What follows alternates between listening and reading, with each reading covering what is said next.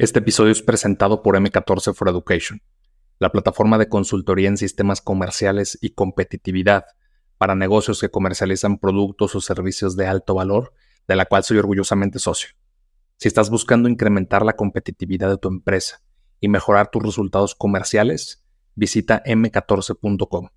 Con letras sería m c a t o r c e.com, m14.com y solicita una auditoría totalmente gratis mencionando a Progresivo Podcast. Y creo que si no, no me hubiera roto la rodilla, si no hubiera vivido el bullying, si no me la hubiera pasado un año de fiesta en, eh, por toda Europa, al día de hoy no podría estar sentado aquí. Porque no pudiera hablar de agradecimiento, no pudiera hablar de a una persona y decirle, oye, si yo pasé cosas malas en mi vida y tú también las estás pasando, yo le he salido, tú también puedes salir. No podría compartir a la gente que sí es posible cambiar tu vida.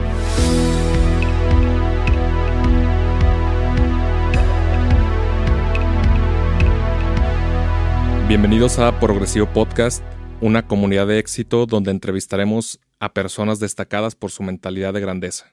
Aquí compartiremos los retos, sacrificios y victorias que han vivido y que los han llevado a formar su camino de éxito. Yo soy Alberto Larcilla. Y yo Alicia Avellaneda, y esto es Progresivo Podcast. Hoy tenemos como invitado a Raúl Alberti, director comercial de iMéxico, empresa de real estate con sede en Riviera Maya, además de ser CEO de Alberti Academy, una de las academias para brokers más grandes de América Latina. Raúl cuenta con más de 20 años de experiencia en la industria inmobiliaria en Italia, Francia, Australia, Emiratos Árabes y México. Hoy hablaremos del poder de la energía, causalidad, subir tus estándares y la necesidad de salir adelante. Bienvenidos a un nuevo episodio de Progresivo Podcast. Nos acompaña como siempre Alicia Avellaneda. ¿Cómo estás, Alice? Muy bien, muy contenta con el invitado. Otro internacional. otro invitado internacional, Raúl Alberti. ¿Cómo estás, amigo? Muy bien, un poco emocionado el día de hoy, pero muy bien. Gracias por la invitación. Gracias. Oye, ya tenemos un par de, de, horas desde la noche platicando y estábamos hablando de que cuando una persona ya es una figura pública tan importante en un tema de nicho, pero también en un tema de negocios, regularmente te hacen las mismas preguntas, tienes las mismas charlas una y otra vez, y de repente se vuelve un reto cuando tienes una charla nueva, sacarte tu zona de confort. Y por amigos que tenemos en común, pues me entero de tu afinidad hacia el tema espiritual y que de alguna forma vino a cambiar tu vida y también te empujó hacia, hacia una libertad, no tal, cual de libertad financiera, pero un nuevo enfoque en el tema de negocios que te tiene eh, hoy en día en quien eres hoy, ¿no? Entonces, ¿cuál es tu enfoque o cuál es tu perspectiva en la parte espiritual y cómo forma parte de tu día a día? Eh, es una historia interesante porque hace cuatro años eh, eh, yo no creía en nada, decía, no existe otra vida, no existe la energía, no existe la parte espiritual, somos una, un pinche cuerpecito. ¿Se pueden decir groserías? Sí. Ah, ok. Ups. no, entonces somos un cuerpo y se acaba todo en esta vida. Y hace cuatro años fui a un curso de Tony Robbins eh, fue muy divertido porque llegué a este curso em, y, veía toda esta gente, eran 20 mil personas brincando y dije, oye, estoy en uno de estos eh, plática de drogaditos así de Herbalife que todos cantan, brincan y todo. Y entonces dijo, oye, gasté dinero, ¿por qué estoy acá? Pero no sé qué pasó. Realmente yo al día de hoy no sé qué pasó en estos tres días, pero me cambió completamente el mindset y salí de ahí leyendo que nunca había leído en mi vida. O sea, había leído tres libros por obligación. Empecé a meditar que nunca había, había intentado meditar, pero cuando meditaba, de repente cerraba los ojos y pensaba en mil cosas y, no lograba estar concentrado. Y ahí Tony Robbins compartió un priming muy interesante y empecé a meditar y la meditación me, me, me, llevó un poco más a esta parte espiritual, que de repente tenía una guía espiritual que me decías qué hacer, cómo hacer, pero realmente lo de la meditación me cambió todo y al día de hoy yo creo que y lo que me ha ayudado mucho a crecer en los últimos tres años y medio es, es la parte de la energía. Yo creo mucho en la energía, creo mucho en, la vibra de las personas. Al día de hoy puedo decir que que percibo la gente, entonces percibo eh, si hay una buena energía, me quedo ahí, eh, sigo platicando y, y, me engancho más con estas personas, y siento que la vibra es ahí un poco que, que a mí me fastidia, no digo que es buena o mala, pero que a mí me fastidia, yo me alejo de la situación de la persona, del negocio y puedo decir que al día de hoy el 95% de la toma de mis decisiones, tanto a nivel personal como de negocio, son para vibraciones, para energía. Oye, ¿y esta charla con, con Tony, en qué año fue? Esta fue eh, en noviembre, o sea, noviembre no sé, mi mes mágico. De hecho, eh, cumplo años en noviembre, pero la charla fue hace cuatro años en noviembre en Nueva York, eh, un curso de Tony Robbins de tres días, que era algunos días antes de mi cumpleaños. Entonces ya es como que lo combinas. Digo, también hoy estamos grabando un par de días antes de noviembre, que sale tu nuevo libro. Ya hablaremos un poquito más adelante del tema. Digamos que ya es como tu mes predilecto para hacer cambios importantes.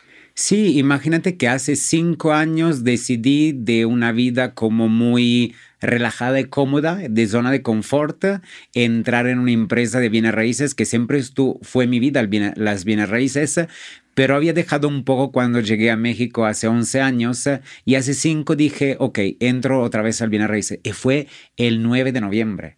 Y el curso de Tony fue no me recuerdo exactamente el día, pero era un poco antes del 6 de noviembre que mi cumpleaños. Y todas mis promociones adentro de la empresa, que al día de hoy soy director de esta empresa, director de venta, fueron noviembre. O sea, ahorita me está cayendo un 20, que cada año hubo algo importante en noviembre. Y creo que también es súper importante lo que mencionas sobre el mindset, porque si todo mundo queremos lograr algo o queremos tener éxito, pero hay personas que tal vez, o sea, siempre tiene que haber un, un equilibrio. Hay personas que están bien físicamente, económicamente, pero espiritualmente no lo están. Y viceversa, hay quienes están muy bien espiritualmente, pero no lo están bien ni económica ni físicamente. Entonces tiene que haber un balance siempre en eso. Y es súper difícil, pero sí es posible. Yo lo llamo el PPR o sea, la vida es un pinche puto reto. es la verdad, cada día es un reto, porque a lo mejor vas bien con tu pareja, pero de repente el negocio no va tan bien. O te va bien el negocio y a la casa, a la familia, tienes una relación que es de la chingada. Entonces, realmente, y otra cosa que aprendí en este curso de Tony Robbins fue la rueda de la vida. Nosotros es como una pizza. ¿Sabes? Cuando compras una pizza, te la dan a rebanadas y cada rebanada es un área de tu vida. Entonces, tú cada día tienes que medir cómo vas en esta área de tu vida. y, y creo que yo no lo quiero llamar éxito, pero mi gran crecimiento a nivel como de negocio eh, y con la gente, porque al día de hoy tengo más de 150 asesores inmobiliarios, es haber, em, ¿cómo se dice? Eh, en español es como eh, combinar la parte de la venta, o sea, la parte racional, el, el, día a día del trabajo con la parte espiritual. Entonces meditamos, decretamos, pensamos en nuestras áreas de la vida, qué podemos mejorar en esta área, cómo podemos fortificar esta área que va bien. Y ahí te lo juro que la mayoría de la gente que al día de hoy me, me sigue en redes me dice, me encanta esta parte, porque haces ver que sí puedes uh, tener todas las mejores técnicas de ventas, no sé, negocio de bienes raíces, de cierre, pero güey, si no tienes esta parte también de, de, energía, de conexión con el cliente, esta parte más, digo, algunos dicen psicológica, algunos dicen espiritual, si no la tienes, no puedes eh, tener éxito en un negocio. Entonces creo que ahí es cuando a mí me empezó a cambiar la vida personalmente y transmitirlo, lo que a mí me estaba funcionando a otras personas, ayudó a crecerme en, redes, en esta parte de figura pública, como decías tú, Alberto, pero también del otro lado hacer que muchas más personas pudieran lograr sus objetivos. Y de hecho también ahí no fue en aquel curso, fue un poquito después, me cayó un 20 de cuál es mi propósito en la vida mi propósito en la vida y así fácil es eh, inspirar personas a que cambien sus vidas. ¿Cómo cambiarla? Es alcanzando sus metas, alcanzando sus sueños, eh, siendo más felices en la vida. Y yo, ¿cómo los puedo ayudar? Con bienes raíces, porque llevo 20 años en esto, se le comparto lo que a mí me ha funcionado y si a ellos funcionan, pueden lograr um, sus objetivos, metas, sueños y ser más felices. De hecho, nos platicabas, ¿no? Ayer en la noche que viene de una carta astral. Ah, sí, sí, sí. Está cagadísimo esto. Oye, a ver, en esa parte de la carta, cuando tú la viste, también pensaste de, oye, ¿qué clase de regalo es este, no? Que, nos platicabas ayer. ¿En qué momento tú pasaste de, de alguna forma, no, no, quiero decir desprestigiar o demeritar eh, e, ese nuevo conocimiento, esa nueva apertura, a tu poder decir, oye, busco una guía espiritual, me empieza a decir distintos pasos a seguir para poder conectar eh, con esta nueva fascinación, porque al final estás descubriendo algo nuevo y eso también te motiva y te ayuda a conectar con tu propósito. ¿Cuál fue como ese parteaguas para realmente aceptar esta nueva orientación espiritual que estabas adquiriendo? Fue, fue muy loco todo esto porque em, hace creo 13, 14, no, un poco más, como 16, 17 años, la, la mamá de mi hija eh, en un cumpleaños me regaló una carta astral.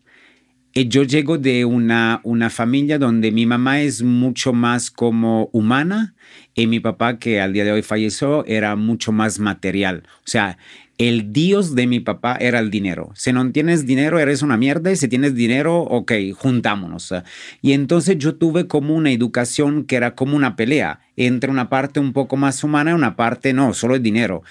Y entonces creo que en esta fase de mi vida estaba en esta parte como más racional que eh, un regalo tendría, tenía que ser algo material. Entonces yo me esperaba, no sé, un perfume, no sé, algo así. Y me llega una carta astral. Y yo dije, ¿qué? No, digo más groserías, pero dije, ok, ¿qué es esta carta astral? Además, me cagaba leer, imagínate, seis hojas. Leer seis hojas, que además era en medio itañol porque mi expareja, la mamá de, de, de, mi hija, eh, hablaba italiano más o menos, entonces la carta era un poco en italiano, un poco en español. Entonces, y en esta carta, lo que fue impactante, que solo hace algunos años me cayó el 20, fue, tú vas a ser, vas a ser una persona que va a inspirar y a guiar a otras personas. Y yo dije, well, fuck, o sea, yo soy un asesor inmobiliario. O sea, en aquel momento me, me salió la imagen de Jesús con una túnica caminando a pie descalzo que, que inspiraba a las personas. Dije, no mames, o sea, no, no soy yo. O sea, esta carta astral no es nada. Y no, y al final lo que te comentaba ayer es que hace tres años empezó esta, hace cuatro, no, cinco años empezó esta nueva aventura. Eh, acercándome a una persona que me hacía ver un poco más a la parte espiritual, después lo de Tony, la, la meditación, y, y, cuando me metí otra vez al bienes raíces, em, yo entré como yo voy a vender nada más. Y mis compañeros se acercaban y me decían, oye Raúl, ¿tú cómo estás vendiendo así tan fácil? Entonces empecé a compartir, porque nunca tuve el problema de compartir lo que a mí me funcionaba. Y ahí cuando mis compañeros me dijeron, oye, ¿y por qué no nos ayudas si nos das algunas clases más, si nos comparte más? Y ahí empezó esta parte como de, de compartir y algunas personas empezó a escribirme, oye, me estás inspirando. Y ahí que cuando me cayó el 20 que dije, oye, aquella eh, carta astral realmente tenía algo verdadero que está pasando en mi vida. Y ahí empezaron a hacer match muchas cosas. Nada en la vida pasa por casualidad y que muchas cosas pasan porque después tienen que pasar otras cosas. Y, y, todo esto me acercó siempre mucho más a esta parte espiritual. O sea, que, que en la vida sí, digo, es importante hacer dinero, pero el dinero no es el fin. O sea, el dinero es un medio para, eh, no sé, para mí, por ejemplo, es... ese hoy mi hija me dice, oye papá, quiero ir a Disney, mañana reservamos el boleto del avión y vamos a Disney tres días. Entonces, no es el tener el dinero por decir tengo dinero, no es poder hacer cosas y que para mí es compartir tiempo de calidad y compartir experiencias con las personas más queridas. Y además porque desde un inicio no lo hiciste con la finalidad de querer fama o, dinero, o sea, la fama y el reconocimiento vino después. Tú lo hiciste con realmente la convicción de ayudar y compartir lo que ya sabías hacer. Oye, ahí hay otra cosa chistosa. O sea, mi vida es, llena de cosas así como raras, porque imagínate que eh, mi última exnovia eh, me decías, tienes que compartir más, eh, tienes que compartir en redes. Y yo le decía, pero en redes, o sea, o sea con los amigos, los, los compañeros con gusto, pero en redes. Entonces un día me enseñó un, un video de una persona, esto me lo recuerdo perfectamente, hace tres años y medio, casi cuatro, y me enseñó el video de otra persona que estaba en redes que tenía 18 mil seguidores. Y yo en aquel entonces tenía 18 mil seguidores en Instagram. Y este güey hablaba muy bien y se movía muy bien, pero no te compartía nada. O sea, te decía que podías vender más, hacer esto, esto, pero al final no te daba ningún tips. Y yo dije adentro de mi pinche mamón, yo entonces voy a hacer mi video y voy pero a hacer un video donde rompo los esquemas, le voy a decir todo, lo como yo hago una llamada, cómo contacto al cliente, cómo me relaciono con el cliente que después me deja en visto, revisto, re que te he visto, lo voy a hacer. Y así salió mi primer video de YouTube hace tres años y medio. En diciembre de 2018. Así es. Y ahí empezó mi marca personal, que fue el objetivo de compartir lo que a mí me funcionaba. Sí, que todavía recuerdo que en ese video mencionabas, eh, también lo estabas platicando ayer, ¿no? Sí. Eh, mencionabas, oye, tenía el pelo largo, eh, agarro el celular, me empiezo a grabar y uno de los puntos focales de ese video que quisiera ahorita tocar, porque creo que es un punto clave de tu marca y de tu esencia y que al final es lo que se premia en la academia, lo que se premia en tu libro, subir tus estándares. Así es. Sí, o sea, fue como el tema central de, oye, ¿hasta dónde estás dispuesto a exigirte y realmente dónde terminas en el resultado? Así es, y al final uh, mi filosofía de los últimos años de vida es que cada día tienes que intentar, ¿eh? a días no, algunos días no te sale, pero es que cada día tienes que despertarte y pensar que es una hoja blanca. O sea, hoy ya lo que pasó ayer pasó, no puedo cambiarlo, pero hoy tengo una hoja blanca y puedo escribir un gran día. O sea, yo decido si escribir un día X, más o menos, increíble o maravilloso. Y con esta filosofía es que cada día yo intento dar el 100% y cada día intento dar un poquito más y trabajo en ser mi mejor versión de mí mismo. A veces me sale, a veces no, pero esta es la mentalidad que intento siempre compartir a las personas cercanas o a la comunidad de las diferentes redes sociales. Oye, échale ganas, tienes que dar el 100. Y hay un libro impresionante que me abrió la mente, o sea, que me hizo entender algunas cosas que habían pasado en mi vida, que el efecto compuesto. El efecto compuesto es cómo invertir, no sé, un centavo hoy y mañana tu centavo tiene un interés y el segundo día un interés, el tercer día un interés, y se crea un interés compuesto. Al empezar el crecimiento es poquito, pero de repente el crecimiento es muy grande. Y cuando el crecimiento es muy grande dice, oye, ¿qué pasó? Es que le echaste ganas, no sé, por 100 días, por 200 días, se diste el 100% cada día. Entonces le digo a la gente, no buscar um, el resultado fácil. Al día de hoy, la publicidad, el, em, como los medios te dicen que todo es fácil. Te venden un curso y te dicen, oye, en tres días aprendes un idioma. Oye, te vendo un producto, en tres días bajas cinco, o sea, en un mes bajas cinco kilos. Todo es rápido. Pero lo que es rápido, no, para mí no es duradero. Entonces es échale gana todos los días, dale el 100, ponle un 1% más, trabaja en ser tu mejor versión de ti mismo y vas a ver que de repente toda esta chamba, todo este trabajo te va a dar un crecimiento exponencial. Y es lo que a mí me ha pasado. Y en este libro te explica esto, que tiene que echarle gana todos los días. Y más que nada porque hoy en día las personas estamos muy influenciados por las redes sociales y además que queremos todo muy rápido. O sea, queremos una inmediatez de que, por ejemplo, yo la otra vez veía en Instagram de si no eres millonario antes de los 30 años, ya fracasaste. O sea, te venden un mensaje completamente distorsionado de que todo es muy fácil o por ejemplo te pueden ver a ti y decir no manches, o sea, Raúl, un, empresario súper reconocido, va, a sacar un libro, este, esto, el otro, pero nunca vieron todo lo que tuviste que haber pasado para llegar ahí. Sí, eh, eh, de hecho cuando hablo con algunos amigos que igual hacen marca personal, hacen contenido, digo, oye, nosotros tenemos eh, una responsabilidad enorme porque cada palabra que, es, que sale de esta boca va seguramente a impactar personas y hay personas que van a hacer exactamente lo que nosotros dijimos porque nos ven como un, mentor, como alguien que seguir. Entonces no hay que decir tonterías. Y la verdad al día de hoy, si tú te pones ahí en redes, vas a ver que muchas personas dicen tonterías en diferentes, eh, digo, nichos de mercados. Y esto es para mí inspirar personas, pero a que que tengan una, una, una versión muy distorsionada de la vida, porque la vida nada te da como así tan rápido. O lo que, hay un dicho creo que dice que lo que se viene rápido también se va rápido, algo por el estilo. Entonces es la verdad, hay que chambearle. Y, y, al final vienen los resultados. Y como dices tú, muchas veces la gente se, se fija en el resultado final, o sea, como ahorita, ahí donde está Raúl, se la pasa bien, va bien, etcétera, etcétera pero nadie ve que son 19 años, casi 20 que trabajo en mis raíces, que, que le he cagado, que es prueba error, que, que he perdido dinero, que me han uh, quitado empresas, que me han quitado cuentas, eh, etc, etc, etc. O sea.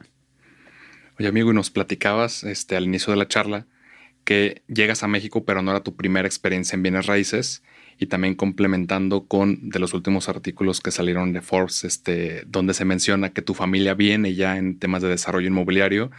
¿Cómo era tu vida en bienes raíces antes de llegar a México? Yo tuve la oportunidad, digo, nunca quise trabajar con mi familia porque sentía que ve, mi familia son desarrolladores, entonces ellos eh, sí construían, eh, pero ya tenían un área de venta, ya tenían un área de, de, de eh, quién hacía los proyectos. Y yo estudié una carrera que era para cómo hacer la parte de la arquitectura de, la, de, la, de los desarrollos, pero ya tenían su estudio de arquitectura, entonces nunca quise trabajar con mi familia, entonces dije, me voy a venta y quería, siempre fui rebelde, la verdad. Entonces dije, ok, no voy con mi familia, voy a una oficina y al final Em, acabé en una oficina que estaba a 50 minutos de mi casa, que era mucho, y era una oficina chiquitita de un, eh, o sea, era una pareja más un asistente, pero fue la elección más importante de mi vida porque ellos me enseñaron, Y Sabrina, eh, dos personas increíbles, dos seres humanos increíbles, me enseñaron cómo hacer este trabajo en modo ético. Entonces me dieron todas las bases. De ahí tuve la oportunidad de trabajar en Francia, en el sur de Francia, en Cannes, Monte Carlo, Niza, esta parte. Desde ahí Dubái Dubai, Sydney y Sydney llegué a... No, regresé a, a Italia un poquito y después me vine a México. Pero yo vine a México con la idea de ya, no quiero trabajar más en Minas Raíces, estoy harto de la gente, ya no quiero escuchar los clientes y las quejas y ya no quiero. Entonces, eh, lo que tenía que ser un año sabático, me dediqué a otros negocios por cinco años. Y solo hace cinco años regresé a las bienes raíces en México. Oye, y en tus primeras incursiones en ventas, estando en Europa, o sea, ¿tú ya eras bueno, ya eras extrovertido con los clientes o realmente a prueba y error? No, yo era muy tímido, por eso para mí fue, no sé por qué yo me metí en la venta, no recuerdo, o sea, creo que fue más la rebeldía hacia mi familia que me metí en venta, pero yo era muy tímido. Eh, y no recuerdo exactamente cómo rompe el hielo, pero eh, en aquel entonces estabas obligado a salir a la calle, encontrar casas a la venta, ¿sabes? Era el viejo estilo, la lona y lees la lona y le marcas, es el dueño, vas ahí, intentas sacar la exclusiva y bla, bla, bla. Eh, que, que, estuve obligado a hacerlo, porque además llegaba de una temporada no tan feliz de mi vida. Yo tuve una, una experiencia como futbolista, eh, ganaba bastante dinero, me rompí la rodilla, se acabó el sueño y me la pasé un año viajando por Europa y me gasté todo. Entonces regresé que no tenía dinero, eh, tuve que regresar a vivir con mi mamá y entonces a huevo tenía que vender. O sea, me metí en esto, pero a huevo tenía los poco dinero, tenías que vender. Entonces creo que la necesidad me obligó a romper esta parte de pasar de la timidez a, digo, al día de hoy creo que soy bastante extrovertido. Sí, hace poco yo leía algo que decía, la vergüenza y el miedo generan pobreza. Y no tanto pobreza monetaria, o sea, realmente si tú a lo que le tienes miedo no lo enfrentas, nunca vas a crecer. O sea, tú mismo te estás limitando. Y además creo que también el hecho de, de, ser un poco más, a lo mejor no extrovertido, pero dejarte ir a platicar con la gente, te, te, genera un crecimiento impresionante porque otra cosa para mí importante que la gente tiene que tomar en cuenta es que cada día podemos aprender algo y de cualquier tipo de persona. Y la gente ya se pone muy elitista, no, del, del mesero no puedo aprender, o de la señora del ama de casa tampoco, de la señora limpieza tampoco. Eso es una pinche mentira. O sea, cada persona, cada día, si realmente estamos en el aquí, en el ahora, por eso para mí es importante la meditación, porque la meditación te ayuda a estar aquí físicamente, mentalmente, al 100 en esta plática, por ejemplo, ahorita. Entonces, cada persona te puede aportar algo. Cada día tú puedes aportar, aprender algo. Entonces, si tú estás ah, limitado en este caso con no quieres hablar, eres tímido y todo, te estás perdiendo la oportunidad más bella de la vida, que es eh, platicar con gente, conocer gente, aprender cosas, crecer. Eh, está increíble. O sea, tú mismo estás limitando tus posibilidades de crecer y de avanzar. Así es. Sí, porque muchas veces estas habilidades sociales son más importantes que los conocimientos técnicos.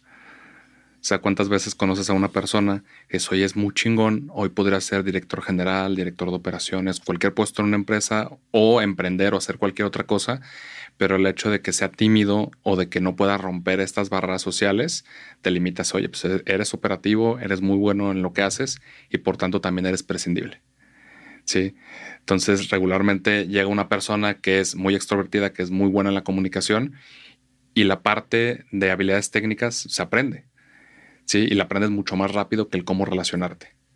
Sí, es como la actitud igual. O sea, tú puedes enseñarle a toda la gente, pero no puedes enseñar a tener actitud. Si no tiene actitud, ya tienes un pedo, güey. O sea, la verdad, o sea, la actitud nos enseña.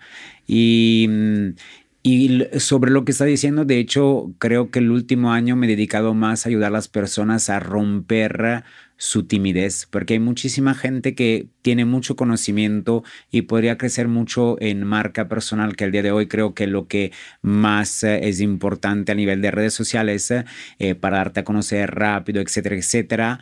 Y mucha gente tiene mucho conocimiento, pero es muy tímida. Entonces me estoy divirtiendo a a hacerle romper este miedo, a hacer sus primeros videos, sus primeros uh, eh, videos en voice off y después con tu carita y que se, eh, que se rían y que se equivoquen y que la caguen porque digo, oye, yo lo hice. Yo lo hice por necesidad, a lo mejor a ti no te tocó ahorita por necesidad, pero que lo, se lo, si yo lo hice, tú también lo puedes hacer. Entonces creo que al final, eh, cada día, como lo decíamos antes, tú puedes aprender alguna cosa, pero también tú con tus propias experiencias puede compartir algo a otras personas y ayudar a otras personas que dicen, oye, yo pasé por el mismo pedo de este Raúl, entonces él lo ha hecho, yo también lo puedo hacer, ¿sabes? Le das como una esperanza o le das algún tips, ah, una recomendación que a lo mejor empiezan a usar y rompen algún miedo que tienen por ahí. Y uno de esto puede ser la timidez, por ejemplo. Mi amigo, me gustaría regresarme un poquito a la parte de te rompes una rodilla y tienes que pasar a la venta. Pero tu etapa como futbolista, digo, y estando en un país como México donde se vive el fútbol y donde todos los niños quieren ser futbolistas y donde es típico de, oye, ¿tú juegas fútbol? ¿Tú juegas fútbol? No, yo también me chingué la rodilla. sí, este, todos se chingan la rodilla, creo. La mayoría, ¿no? Pero tú ya ganabas dinero. Sí. ¿Cómo fue esa experiencia? O sea, ¿cómo fue tu experiencia como futbolista después cómo te rompes la rodilla y cómo te afecta emocionalmente, porque digo, tienes que volverte a reencontrar, volver a armar este, los pedazos de ti, porque probablemente tú ya te hacías en la Champions jugando una final. Este, ¿Cómo fue para ti eso?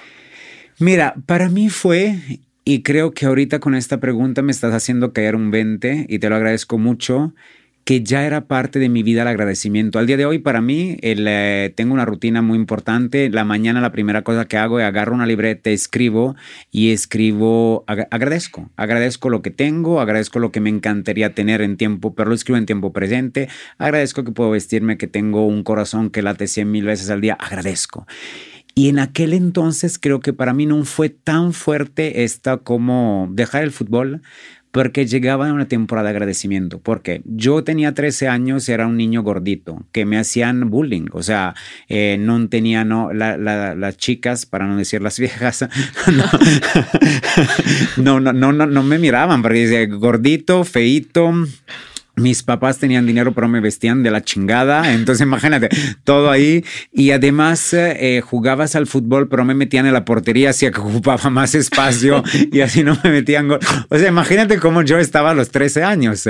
Te lo juro, 97 kilos y creo que más o menos medía lo mismo. Sí. Y entonces yo ya llegaba esto, en este momento de bullying, en este momento que no me gustaba y le, pregunté a mis papás, oye, ¿me pueden llevar a un nutriólogo para que pueda cambiar un poco esto? Y me llevaron a un nutriólogo y bajé como más o menos 30 kilos en un verano. Regresé en septiembre cuando regresas a la, escuela al fútbol y al fútbol me vio el entrenador, me dijo, ¿qué pasó? Simplemente me metí a comer bien. Y entonces le dije al, al, al entrenador, oye, ya no quiero jugar en la portería ya ocupo menos espacio, por favor, méteme a media cancha. Yo, yo pensaba ser como delantero, pero era muy chiquito, entonces digo, a media cancha. Ve, resultado que en dos años metí más de 100 goles, me empezaron a ver diferentes eh, como otros equipos, hice pruebas en muchísimos equipos y al final me compró un equipo de cuarta división y ahí estaba en la banca, tenía 15 eh, años, pero ya estaba con los del primer equipo, no sé aquí cómo se dice, como lo que sale a la televisión, imagínate, yo tenía 15 años, se me llevaban a la banca. División 4 en Italia ya te pagan, entonces a los 16 mi primer contrato, me pagaban un dinero, a los 18 dinero, a los 16 ya jugabas como en los primeros 11, ¿sabes? No sé cómo se dice, los titulares. Titulares. ok, bien no me falló tanto mi español. Entonces, en los titulares y... Pero yo llegaba de un momento de agradecimiento, pero decía, oye, tú eras un niño que era el patito feo. Y de repente todo te pelan porque eres futbolista, si ganas dinero, y tuve mi primer Porsche, y sabes, la vida se, era diferente. Pero yo estaba tan agradecido que no me iba de antro, no tomaba alcohol, no he fumado, no he drogado, nada. Y entonces cuando todo esto se rompió, dije, güey, o sea, viviste una gran temporada de tu vida, no pasa nada, ahorita diviértete, porque si por siete años de futbolista no te divertiste, ahorita ve, diviértete. Entonces también el año eh, que la pasé viajando fue diversión, fue, probé otra etapa de mi vida, sí tomé, sí me drogué, sí me hice, hice mil cosas.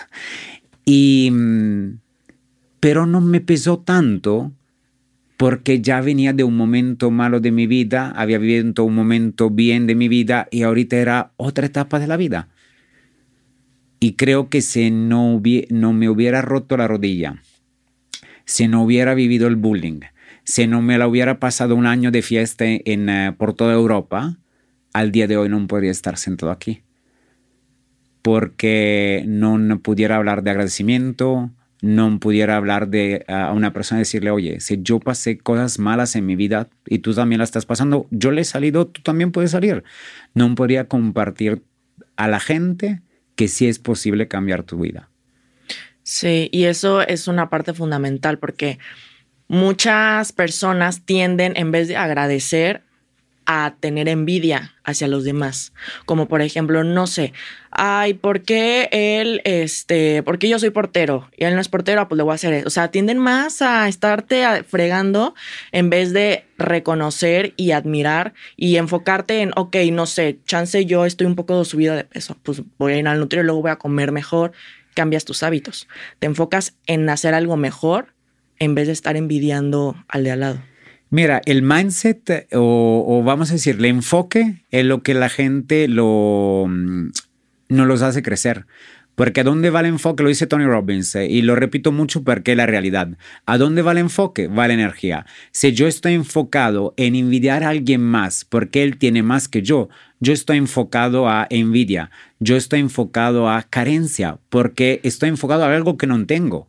Pero si yo me enfoco que quiero obtener algo, entonces mi energía me va a, guiar a cómo tener algo, a cómo traer algo a mi vida. Y aquí hago siempre un ejemplo que para mí es fácil de hacer, pero a la gente le cae un 20. Si tú mañana quieres comprar un coche antes de ir a la agencia, vas a decir, oye, quiero comprar, ¿qué coche te gusta? Un Jeep. Ok, un Jeep. ¿De qué color? Gris. Gris. ¿Qué tipo de Jeep? Eh, Sahara. Sara, eh, increíble, ¿no? De estos grandotes que te sientes eh, como mujer empoderada. En ok, entonces, ¿qué pasa? Que cuando tú los metes ya en tu cabeza, tú sales a la calle, empiezas a ver un chingo de Jeep Sahara color plata, ¿no? O gris. ¿Sí? ¿Qué estás haciendo? Te enfocaste en algo y en algún modo estás empezando a focalizar tu atención y tu energía hacia esta cosa. Y así es la vida. Si yo veo a él, oye, él tiene un coche súper padre, porque él sí, entonces será, eh, no sé, le roba a la gente. No, güey. O sea, piensa cómo tú puedes obtener esto. Entonces, ¿a dónde va el enfoque, va tu energía? Si la gente al día de hoy se enfoca en algo positivo, va a traer un chingo de cosas positivas a su vida. Y se lo conecta con el agradecimiento, no mames, o sea, se llega más rápido. Pero la gente no lo entiende. La gente se enfoca en lo que no tiene. Y además lo alejas. ¿Tú crees, ¿Tú crees que todo pasa por una razón? Definitivamente sí. Definitivamente sí. ¿Qué tanto crees que influimos en esa razón? Oye, esta es buena pregunta. Yo creo, oye, hay un libro loquísimo que leí, no me recuerdo, que una chica me regaló y por eso conocí a esta chica, porque la conocí por un mes y me regaló este libro. Digo, ¿qué pedo que me regala este libro? Y era loco el libro, ¿eh? porque dices que nosotros tenemos un doble y entonces en la noche cuando dormimos tenemos una fase del sueño que nosotros como si tenemos otro yo que va al futuro y ve cosas y después regresa a este cuerpo y te hace tomar decisiones. Y yo decía, oye, este libro está demasiado loco. Pero más o menos se acerca a esto porque digo, a mí me han pasado tantas cosas en la vida que en el momento que me pasan digo, ¿por qué me está pasando esto? Y al mes, dos meses, tres meses, seis meses, dices, entiendo por qué ha pasado. Imagínate cómo nos conocemos tú y yo y por qué estoy aquí el día de hoy. Es porque una persona que un día quise comprar un departamento, eh, no, no me hizo un servicio como me gustaba y cancelé la venta y creo que la persona me odiaba en aquel momento. sí, te lo juro. Pero de repente, no sé, un día tuve un evento aquí en Guadalajara, ella vino al evento y no sé por qué razón me invitó a un desayuno. En este desayuno llega él y con él hablamos y estoy aquí el día de hoy. Saludos, Paula. Oye, yo no quería decir el nombre. Le va a encantar esto. No, pero es la verdad. Y Paula, al día de hoy, digo, mm, cenamos ayer anoche, me cae súper bien, al empezar me cagaba, y pero conoces, sí, conoce la gente y te das cuenta que, güey, también esta pinche apariencia que tú ves de repente, hay mucho más allá de esta persona. Tienes que platicar a la persona. Y hoy estamos aquí en este podcast que a lo mejor escuchar a una persona y dice, oye, lo que dice Raúl me hace sentido y será una persona más que hemos inspirado. Pero imagínate de dónde viene. Sí, cuando empiezas a ver este efecto mariposa, ya dices, oye, ¿qué tanto lo estoy causando yo? O qué tanto yo también estoy dispuesto a ver este, las oportunidades. Eh, yo siempre lo digo, o sea, la vida no es para el más capaz, es para el que ve las oportunidades y se sube. Porque yo también le puedo decir a Paula, chin, sábado en la mañana, un desayuno. Luego llegaste tarde. Claro, y llegué una hora tarde, ¿no? O sea, ya, ya me toca mal. Ayer también llegué tarde. y llegó siempre puntual, ¿no? Pero fue culpa del Uber. Ayer fue el Uber, el avión y todo, pero la primera vez, otra vez, o sea, cosas así. Y, y te das cuenta de esto, que regresando a tu pregunta, ¿cuánto yo de verdad decido? No lo sé. Yo creo que al día de hoy tengo un poco de intuición que me ayuda a tomar el camino correcto. Pero siento que ahí hay ya algunos puntos preparados para mí que crean esta casualidad. Sí, es como pasa este tren y tú decides si te subes o no. Pero el tren ya está ahí. No es como que tú decidas o tú lo armes, es como está pasando enfrente y tú te vas subiendo. Sí, creo que llegaste ahí para poder tomar esta decisión. A lo mejor todo el conocimiento, todas las experiencias que viviste en tu vida, y no sé, a lo mejor para mí la parte energética y de la sensación a la vibración te dice, me subo o no me subo. ¿Cuáles para ti eran las creencias limitantes que tenías antes y ahora han cambiado? Hay un chingo. Te puedo hacer un pergamino. No es que... Em, de hecho, uno de los cursos que le encanta más a la gente cuando lo doy, lo de cómo rompemos creencias limitantes. Pero Oye, yo no, no pensaba que iba a poder vender muchas casas. ¿ah? Yo no pensaba que podía ir, a dar una charla en frente de personas. Y al día de hoy hablo en frente de mil personas sin problemas. ¿ah? Yo no pensaba que podía tener una marca personal que hace dinero solita. Yo no pensaba que podía tener marcas que me iban a tocar a la puerta y me decían, oye, hace horrible y te pagamos. ¿ah? Oye, yo no pensaba que podía vender por internet más de 50 departamentos en 40 minutos. O sea, yo hay tantas cosas que tú crees que no son posibles o que tú te creas estas limitantes. Yo no pensaba que podía eh, eh, venir a, México sin conocer una palabra de español e integrarme tan bien y aceptar todas las oportunidades que me dio este país, al cual estoy muy agradecido, y a los mexicanos que me abrieron la puerta. O sea, de verdad es regreso, es un PPR, un pinche puto reto la vida, y cada día sientes que algo no lo puedes hacer. Y ahí empieza el juego el juego de, de, oye, ¿y por qué no lo puedo hacer? ¿Y por qué, o, sí, por qué lo puedo hacer? Y entonces ahí empieza como, y hay un curso que digo que doy mucho y me encanta, que más que nada sobre el dinero, porque la gente aquí, por ejemplo, en, en general el, el mercado hispanohablante de esta parte del planeta tiene mucha limitante sobre el dinero, tiene muchas creencias sobre el dinero y entonces no le permiten crecer en su vida, porque a lo mejor tienen gran oportunidad de negocio, pero simplemente por una pinche creencia del papá, del abuelo, del, eh, del no sé, a la escuela, a dónde pasó, no, puede, no pueden crecer. Entonces eh, es súper bonito que te cae un 20, entender cuáles son tus creencias limitantes y después cambiarle en creencias potenciantes o potenciales. Así es. Sí, porque muchas veces también nos limitamos como queremos hacer algo y es como no tengo el dinero, no tengo los contactos o incluso sí es cierto que tu entorno influye, tal vez, pero no es algo imposible de lograr. O sea, uno de los empresarios más reconocidos en México pues salió de aquí, o sea, Carlos Slim. Claro. Entonces, creo que es como dices, totalmente es una cuestión de mentalidad. Definitivamente sí. Ayer leía justamente que Carlos Lima es la, la, persona más rica de México y a nivel mundial es la número 12. Entonces, digo, para todos los mexicanos hay ahí un ejemplo. Oye, güey, échale ganas, uh, estudias, uh, documentate, eh, todos los días no meterte a ver tres horas el pinche Netflix, uh, métete a estudiar tres horas, no sé, o al día. La cosa interesante es que hace 20 años no había tanta información gratis. Digo, al día de hoy hay tanta información, hay que escoger cuál es buena y cuál es mala, porque hay un chingo pero hay mucho más accesible que antes. Al día de hoy vas en algunas plataformas, hay cursos gratis, ah, hay podcast gratis, esto, y puedes aprender muchas cosas. Hay, hay, hay miles de modos de agarrar información. Entonces, ah, la gente se enfoca en tirar su tiempo a la basura. Y este otro ejemplo que le hago siempre a la gente, oye, si tú ahorita tendrías, no un millón de pesos y quisieras hacer una inversión, ¿sería cuidadoso en escoger el tipo de inversión que vas a hacer. Y todo te dice, claro que sí, voy a estudiar, voy a ver, voy a preguntar y todo, porque no la quiero cagar, es mi millón de pesos.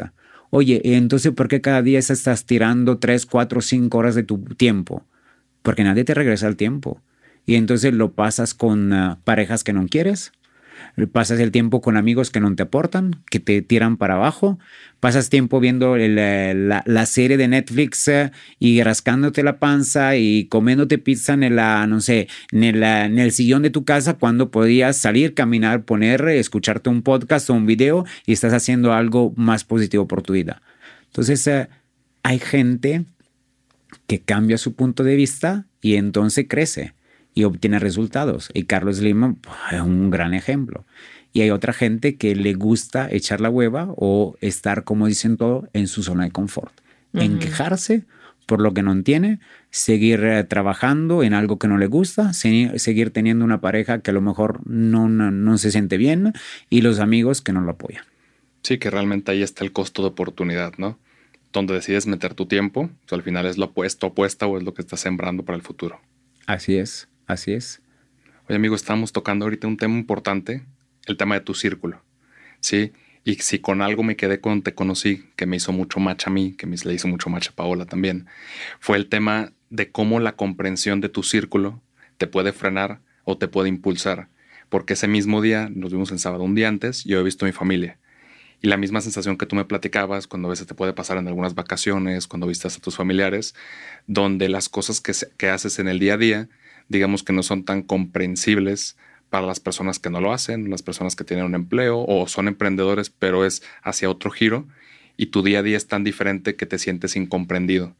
Sí, y yo conecté mucho con eso y creo que conectamos mutuamente. Sí. Eh, y creo que muchas veces eso sí afecta. ¿Tú, ¿Tú cómo lo percibes? Mira, a mí no me encantaría decir esta frase, pero más vas creciendo y más te quedas solo. Así de fácil. Porque el no, no sé un porcentaje, pero mucha gente no está en este modelo de vida de crecimiento continuo. No está en este modelo de vida de romper esquemas, de, de quitar malos hábitos y meter malos hábitos. Y entonces la mayoría de la gente que vas encontrando no le puedes contar todo, porque no te va a entender. Y te va a ver como presumido, como mamón, como loco, eh, etcétera, etcétera. Entonces a mí me ha pasado, o sea, yo tengo temas que no puedo tocar con mi familia. Yo paso una semana al año de vacaciones con mi familia porque quiero que mi hija eh, siga con, viendo la abuela, mi, mi hermana, mis sobrinos, sobrinos, sí, mis sobrinos, eh, y que conviva. Pero en aquella semana yo tengo que ser una persona completamente diferente. Tengo que hablar de cosas diferentes. Em, y digo, al día de hoy, amigos, amigos, o sea, el círculo cercano serán cuatro o cinco personas que andan como en lo mismo, que cada día se retan, que cada día se impulsan, pero son cuatro o cinco. Y de los mismos cuatro o cinco amigos hay temas que con algunos no puede tocar. Y creo que cada persona, no digo cada día, pero tiene temporadas ¿ah? en la cual cambia su conciencia, conciencia hacia la vida. Y entonces, se, no sé si se, se, dice así, pero hay, eh, hay, creo, grados o escalones de conciencia que tú subes. Y entonces llegas un momento que a lo mejor tú has dado mucho, has crecido mucho y te sientes, no por mamonería, que estás aquí y las personas que están a tu alrededor que no le han echado ganas están aquí. Entonces ya es difícil como impactar, reconectar. Entonces, por eso tengo esta teoría que no me encanta decirla, pero yo la estoy viviendo y la compartía contigo, Alberto, es más creces y más te quedas solo. Y decía, la, las mejores pláticas yo la tengo con mi asistente, porque convive conmigo, ¿cuánto es? Quítale el tiempo que duermo y que me entreno y que medito y que agradezco, no sé, 10 horas al día, las otras 14 las vivo juntos. Entonces es la persona que más me puede entender. Sí, que realmente lo voy viviendo contigo. Así es. Sí, que ese es un punto clave, eh, porque me pasa recurrentemente, pero creo que a veces también me ayuda porque tú mencionabas hace un momento que te conviertes en una persona diferente, porque tocas temas distintos. ¿De qué hablas? O sea, ¿cómo, es este? Porque digo, me queda claro, ya hemos convivido algo, eh, pero cuando te conviertes como una persona normal, por así decirlo, ¿quién eres? ¿O, de qué hablas? la verdad es que a mí me encanta ver la gente crecer. Entonces, cuando hablo con personas, intento siempre hablar de crecimiento, cómo podemos crecer, pero como persona, en parejas. O sea, yo, por ejemplo, tengo un área de, de mi vida que está muy mala, que la de la pareja. O sea, sigo soltero y no le entiendo por ahí. He entendido la regla mexicana que el hombre tiene la última palabra, que si mi amor, si cariño, si mi vida, si corazón. Entonces, esto lo aprendí muy bien, pero después en la práctica no se me da. Entonces, no, por ejemplo, cuando yo tengo una, un amigo que su, él con su pareja increíble. Entonces, cuando yo voy con él, le digo, oye, explícame, ¿cómo, cómo tienen esta relación tan bonita y todo? Porque quiero aprender. O sea, a mí me encanta esta parte de aprender. Entonces, cada plática con cualquier amigo, sí decimos tontería, sí decimos grosería, sí nos reímos, pero siempre enfocado a qué podemos aprender de esta plática, de este tiempo de calidad juntos el día de hoy. Y entonces digo, cuando voy con este amigo que se llama René,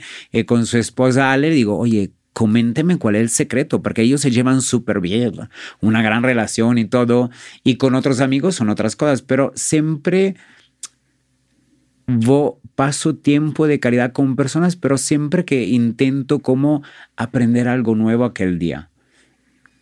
Oye, estábamos hablando de actitud, creo que va un poquito conectado con esto, eh, porque dentro del liderazgo, un punto clave es que tú tienes que abanderar el propósito, la cultura y la actitud de tu empresa, que hoy lo vives con tu marca personal, con tu academia y con iMéxico.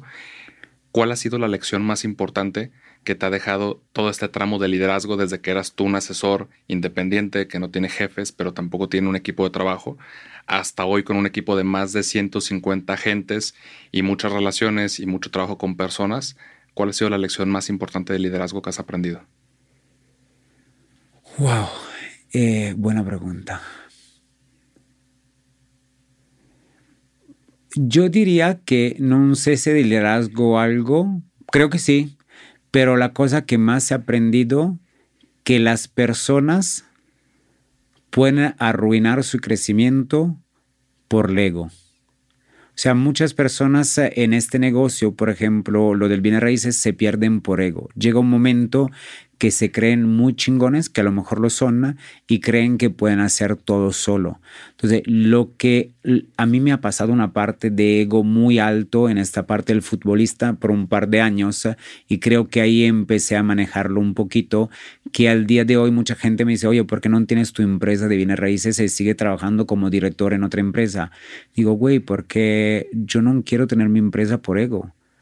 Eh, yo quiero un equipo de 11 Cristiano Ronaldo, de 11 Messi, no sé, de 11 eh, Michael Jordan. Entonces, eh, creo que la parte más importante, sí, de liderazgo es haber entendido que como equipo podemos dar resultados increíbles. Y yo lo he vivido, ¿eh? Yo al día de hoy, tú me conoces, yo podría mañana abrir mi empresa y mucha gente viene a trabajar conmigo, pero ¿por qué yo tengo que meterme a abrir una empresa y saber de administración y saber de marketing y saber de cobro y de, y de impuestos y de toda esta cosa cuando lo bueno mío es compartir con la gente? Entonces, ¿por qué en la misma empresa, si yo soy bueno en compartir o dar, um, compartir conocimiento a la gente o cochearla, no puede ser otra persona que, no sé, el Cristiano Ronaldo de la administración, el Cristiano Ronaldo del, del marketing, el Michael Jordan, no sé, de lo que sea y hacemos un equipo increíble que podemos lograr resultados. Y creo que en los últimos cinco años la empresa ha crecido tanto, de hecho de cinco asesores pasamos a ser 150, de tener dos proyectos, tenemos 30 proyectos, fue siempre por el equipo, porque hemos valorado mucho, uno, que la gente se capacite, o sea, que tenga esta gana de crecimiento diario, y la otra que, güey, somos un equipo. Entonces, si trabajamos como equipo, los resultados son increíbles. Y hemos dado resultados increíbles y seguimos dando resultados increíbles, pero siempre como equipo. Siempre como equipo, porque cada quien está haciendo su pedacito de chamba. Entonces, sí, creo que el, el, el aprendizaje más grande fue dejar el ego de un lado, dominarlo un momento, este ego que te puede hacer tomar decisiones malas, voy, abro mi empresa, soy el más chingón, chinga su madre de estas cosas, a no, soy bueno, sí, pero cómo puedo aportar a este equipo y cómo equipo podemos crecer más que tener una empresa solo. Creo que también lo hablábamos en la mañana cuando te hablaba de desarrollo inmobiliario. Sí. Y que me dijiste, ¿por qué? ¿No? O sea, si, si lo que hacemos y nuestro know-how está en esto, no tiene sentido. Por la parte económica tampoco tiene sentido. Entonces vamos maximizando en lo que somos buenos y también lo que nos gusta. Sí, y ahí de hecho hay también otra cosa interesante el, creo que el mensaje en general y los libros y el marketing te dice, oye, si tienes un área débil de tu vida, tienes que trabajar, no, no, área débil en tu vida. Si en tu área de negocio hay un área que es débil, capacítate en esta. Y yo he entendido que esta es una verdadera pendejada. Si tú eres buena en una cosa, empuja y métele más tiempo y más conocimiento a esta cosa que eres bueno porque te vas a volver el puto mero mero de aquella cosa y la gente te va a reconocer por esta cosa y puede traer mucho negocio. ¿Por qué tienes que perder tiempo o dedicar tiempo a otro pedacito de tu negocio que a lo mejor no es el tuyo y no te se da?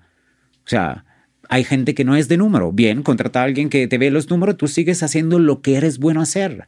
Hay gente que es buena a conectar, hay gente que es buena a vender, hay gente que es buena en crear negocios empuja en lo que sabes hacer bien. Yo lo llamo el factor X, el X factor, ¿no?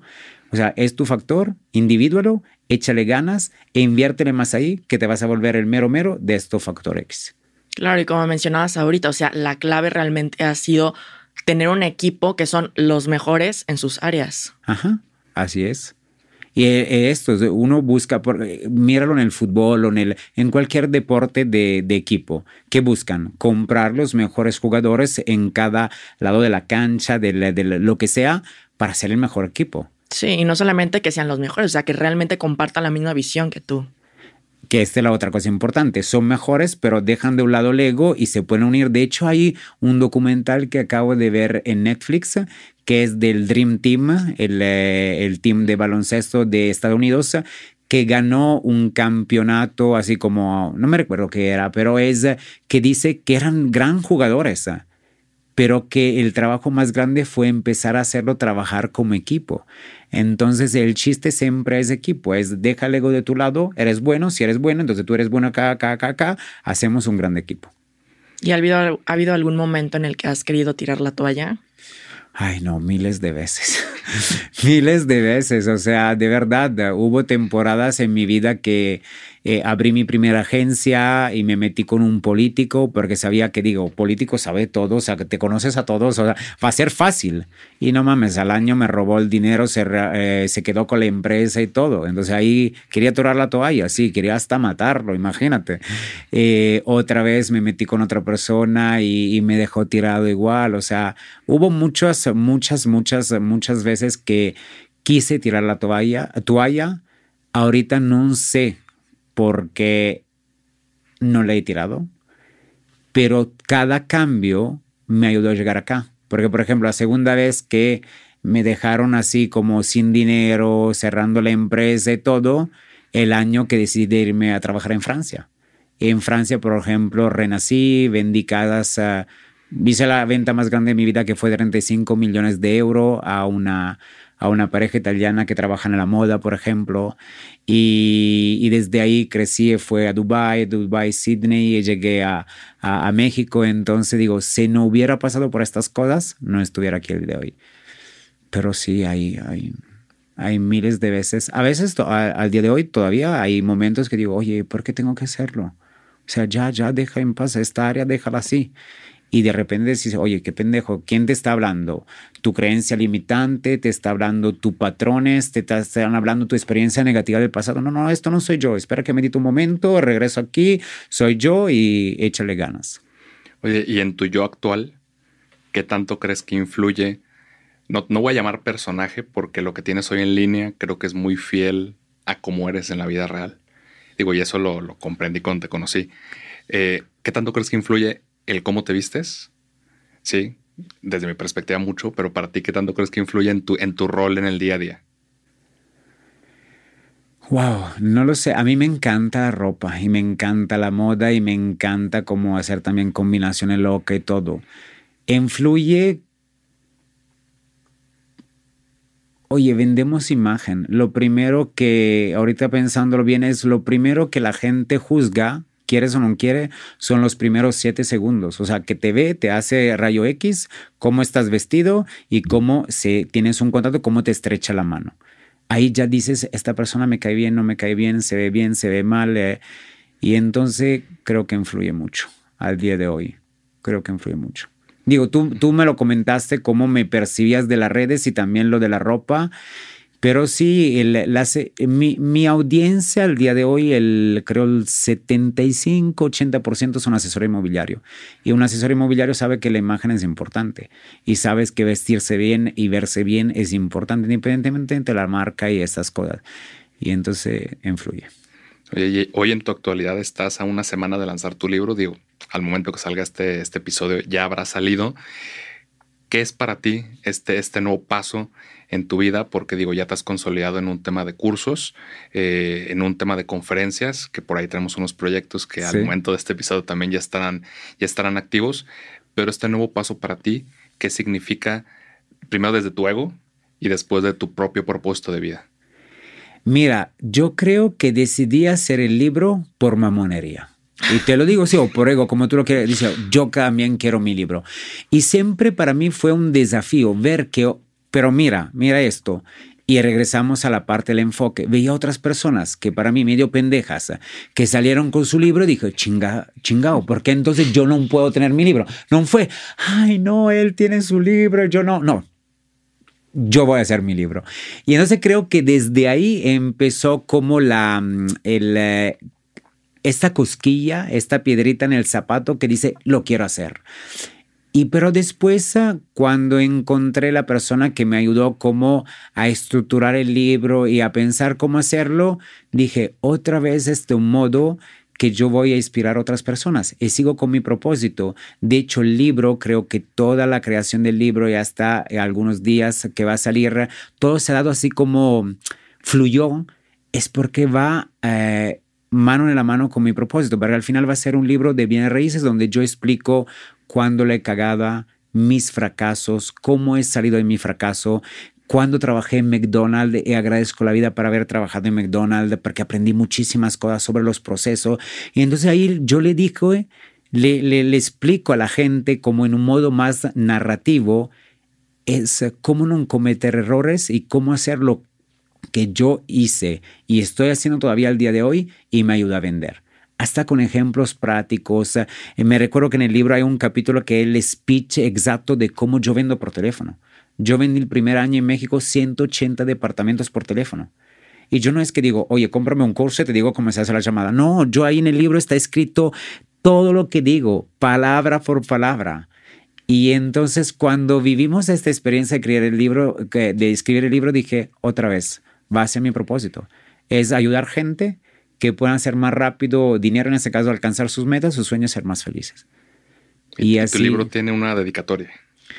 Oye, sí, tiene una dedicatoria y tienes agradecimientos. Así me, me dijeron, de hecho fue así, oye Raúl, tiene que escribir una dedicatoria, ¿a quién lo dedicas? Mm, no lo sé, envíame ejemplos. Oye Raúl, agradecimientos, mm, ¿a quién agradezco? Envíame un ejemplo. Y fue divertido porque también ahí me cayeron tantos ventes de cuántas personas me han inspirado en mi vida, ni lo bueno ni lo malo, para poder ahorita agradecer en el libro. En el libro agradezco muchas personas que han pasado por mi vida, empezando por ejemplo de mi papá, que fue el ejemplo peor de mi vida. Cómo no ser un buen papá, cómo pensar solo en el dinero, estas cosas, pero como a los 33 ah, creo le, he agradecido muchísimo. Porque si no hubiera sabido cómo es un papá malo, al día de hoy no podría ser un buen padre con mi hija. Y entonces es increíble cómo a veces no agradecemos a algunas personas que aparentemente te hacen mal. Pero, güey, te están dando un aprendizaje increíble en tu vida para que tú lo puedas hacer bien. Entonces, hay agradecimiento para para mi mamá, para mi papá, para mi hermana, que siempre estuve envidiosa, imagínate. Viví con la envidia desde cuando tengo 13 años. Pero me decía, qué puta madre mi hermano, cada cosa que hace le sale bien, le va bien, tiene suerte, tiene, no sé cómo se dice, eh, hasta, ella, porque si yo no hubiera convivido con la pinche envidia desde los 13 años, hoy estaría muerto para los haters y estaría escuchando toda la mierda que dice la gente. Y no, para mí es enfócate en brillar cada día más y seguir hacia tu propósito. Y te vale un cacahuate lo que dice la gente. La gente que dice algo bueno, agárralo, hazte así, bravo, y ve adelante. Y lo que dice la otra gente, bueno, digo la grosería, pero ya no entendieron. ¿eh? y entonces agradecimiento por todo, hasta mi exnovia, que si no fuera por ella, no tendría una marca personal. Y le agradezco muchísimo. quién sabe que cuando va a ver en el libro se, se entera que le agradezco, quién sabe qué va a decir. Y mm, y he dedicado a todos, a todas las personas que han influido en mi vida positivamente y negativamente, a las personas que me decían, ah, te vas a México y te regresas porque te vas a aburrir, a las personas que me decían en México, oye, eres un pinche italiano y no vas a hacer nada, a las personas que me decían, compras followers, entonces nunca vas a crecer en tu... Ah, toda esta gente, haters, a la gente buena, a la gente que me dijo, ve adelante Raúl, a la persona a la que me hizo porra, a todo está dedicado este libro porque si tengo un libro es gracias a todas estas personas. Sí, es más que nada cómo transformas todas las experiencias y todo lo que te dijeron las personas, tanto bueno o malo, cómo lo conviertes en algo que hoy en día es quién eres tú, o sea, que te ha ayudado a lograr el éxito que tienes hoy en día. Sí, eh, eh, eh, hay una, ah, ah, tengo dos o tres recuerdos de mi abuelo. Mi abuelo se murió cuando yo tenía 13 años, entonces muy, viví con él mucho tiempo, pero era niño. Yo no sé cuándo me dijo algunas cosas y por qué al día de hoy me la recuerdo. Pero mi abuelo me decía, oye Raúl, no le puedes caer bien a todos. A algunos le va a caer bien y a algunos le vas a caer mal. Pero lo importante es que la gente hable de ti. Hable bien o hable mal, que hable. Y yo no recuerdo, pero decía, ¿por qué abuelo? Porque si, si no habla de ti, significa que estás muerto o eres don nadie. Y de repente me salen estas palabras, digo, güey, que la gente hable. Yo sé quién soy. Él me conoció y me dice, oye, en redes sociales era idéntico que en la realidad. No, a veces me dice, eres más simpático porque dice más groserías. Pero en, general es, eh, yo sé quién soy. Y yo sé cuáles son mis valores y cómo me porto en la vida y cómo son mis relaciones. Y si fuera una persona de la mierda, no estaría donde estoy al día de hoy. No tendría abundancia y sé que estoy haciendo algo bueno porque si no, no tendría mudanza en mi vida. No sé, que la gente hable. Yo me enfoco a crecer, porque me encanta crecer, y a brillar. Y creo que siempre te has enfocado en crecer, porque si viviste esos 13 años de tu vida, cualquier persona, bueno, no cualquier persona, pero muchos pudieron haber caído en depresión. Y tú tomaste todo eso para convertirlo en algo positivo. Sí, digo, ahí agradezco también otra vez mi, mi papá y mi, mi abuelo, porque ellos eran muy enfocados en el dinero, pero eran enfocados en cómo crecer negocios y en, en, una mentalidad empresarial, de emprender. Entonces siempre ahí para mí fue, ok, ok, esto salió mal, ok, ¿cómo lo hago? O esta cosa en mi vida no está bien, ok, ¿cómo lo puedo mejorar? Entonces otro agradecimiento de otra cosa que me han eh, enseñado y yo la he transformado en todas las áreas de mi vida. Digo, todavía sigo ahí flaqueando con la de la pareja, pero antes o después me, llega, me cae un vende también ahí. Oye, amigo, estamos llegando al final de la charla. Me gustaría hacerte esta pregunta, ¿no? Ya sabes cuál es. ¿Cuál es la dificultad más grande que has tenido que atravesar en todos estos años de vida, de experiencias profesionales, de temas amorosos también? Probablemente están ahí la barrera más grande que has tenido que cruzar para convertirte en quien eres hoy?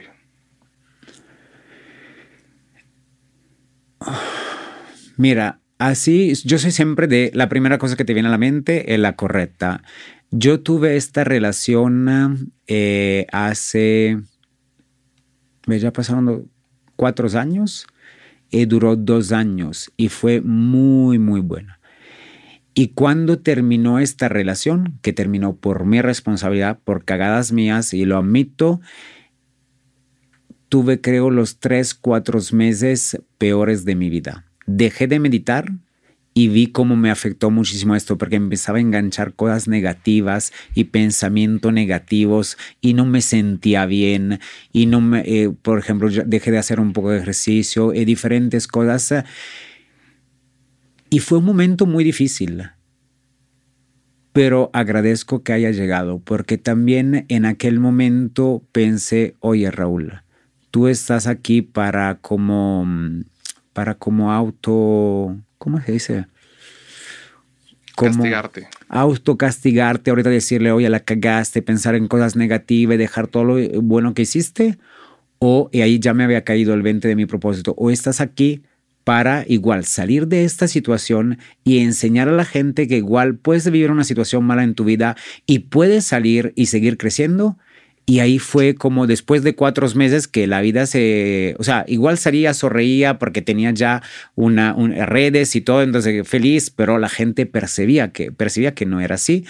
Y dije, no, no, chingo su madre, el propósito de mi vida es demasiado grande para caerme por, porque la cagué con una pareja, güey. O sea, ya. Y entonces ahí creo que fue un punto muy fuerte que, que me hizo entender cuánto es más importante, cuánto era más importante para mí el propósito de vida. Y ahí también cuando hablo con la gente, decirle, oye, ¿cuál es tu propósito de vida? Porque se cae el 20 de lo que quieres verdaderamente hacer en tu vida, esto va a ser un motor impresionante en cualquier momento que estás enojado, emputado, que no te quiere levantar, que la cama, oye, a la, alarma número 5 todavía sigues en la cama. No, va a ser más fuerte. Entonces creo que me vino a la mente esto, entonces siento que esto es la, el, obstáculo más grande que tuve que superar en los últimos tres, cuatro años. Sí, que realmente es cuando hasta pones en duda lo que estás haciendo. Sí, definitivamente sí, definitivamente. Oye, amigo, pues me encantó la charla. Creo que nos hacía falta. Ya me estaba, yo me estaba deteniendo mucho en todas las conversaciones que teníamos porque dije, no, esto se lo tengo que preguntar en el podcast. este, oye, te agradezco bastante el, tiempo. También vienes de, de, muy lejos. ¿Cómo te pueden encontrar las personas que aún no te siguen en redes sociales? Ah, em, en, Instagram, en TikTok estoy como Raúl Alberti Oficial y en todas las otras redes, eh, LinkedIn, que hay más, Facebook, Spotify y YouTube como Raúl Alberti. Oye, pues muy bien, pues muchas gracias este, de nuevo y pues recuerden que todo avance ya es progreso y creo que este episodio es una parte muy importante. Fuiste futbolista, oye, antes de irme, creo que lo tengo que preguntar este, al aire. ¿En qué club jugabas en Italia? Era un equipo de cuarta división, se llamaba, se llamaba Pro Patria. Pro Patria. Sí, sí chiquitito. Y dije, van a decir a la Juventus. No, no, era, era otra cosa, lo estaría diciendo todos los días. No, tampoco, tampoco, tampoco. Mira, eh, yo los agradezco mucho por haberme dado la oportunidad de estar aquí el día de hoy, de compartir un poco más uh, de mi vida y a lo mejor espero que el mensaje le llegue ahí a algunas personas que lo va a escuchar, que se inspire y hay una frase que para mí es muy importante, que es, la verdad, dos. Una es de creencias potenciales, que es, si lo crees, lo creas. Entonces nosotros decidimos. Nosotros somos lo que creemos que somos. Entonces, si yo creo que voy a ser un chingón en, en cualquier lado, puedo ser un chingón. Lo voy creando día a día. Y la segunda, que creo que al día de hoy es más como importante, es tus ingresos crecen hasta donde creces tú. O sea, entonces si tú dejas de crecer, no pueden crecer tus ingresos.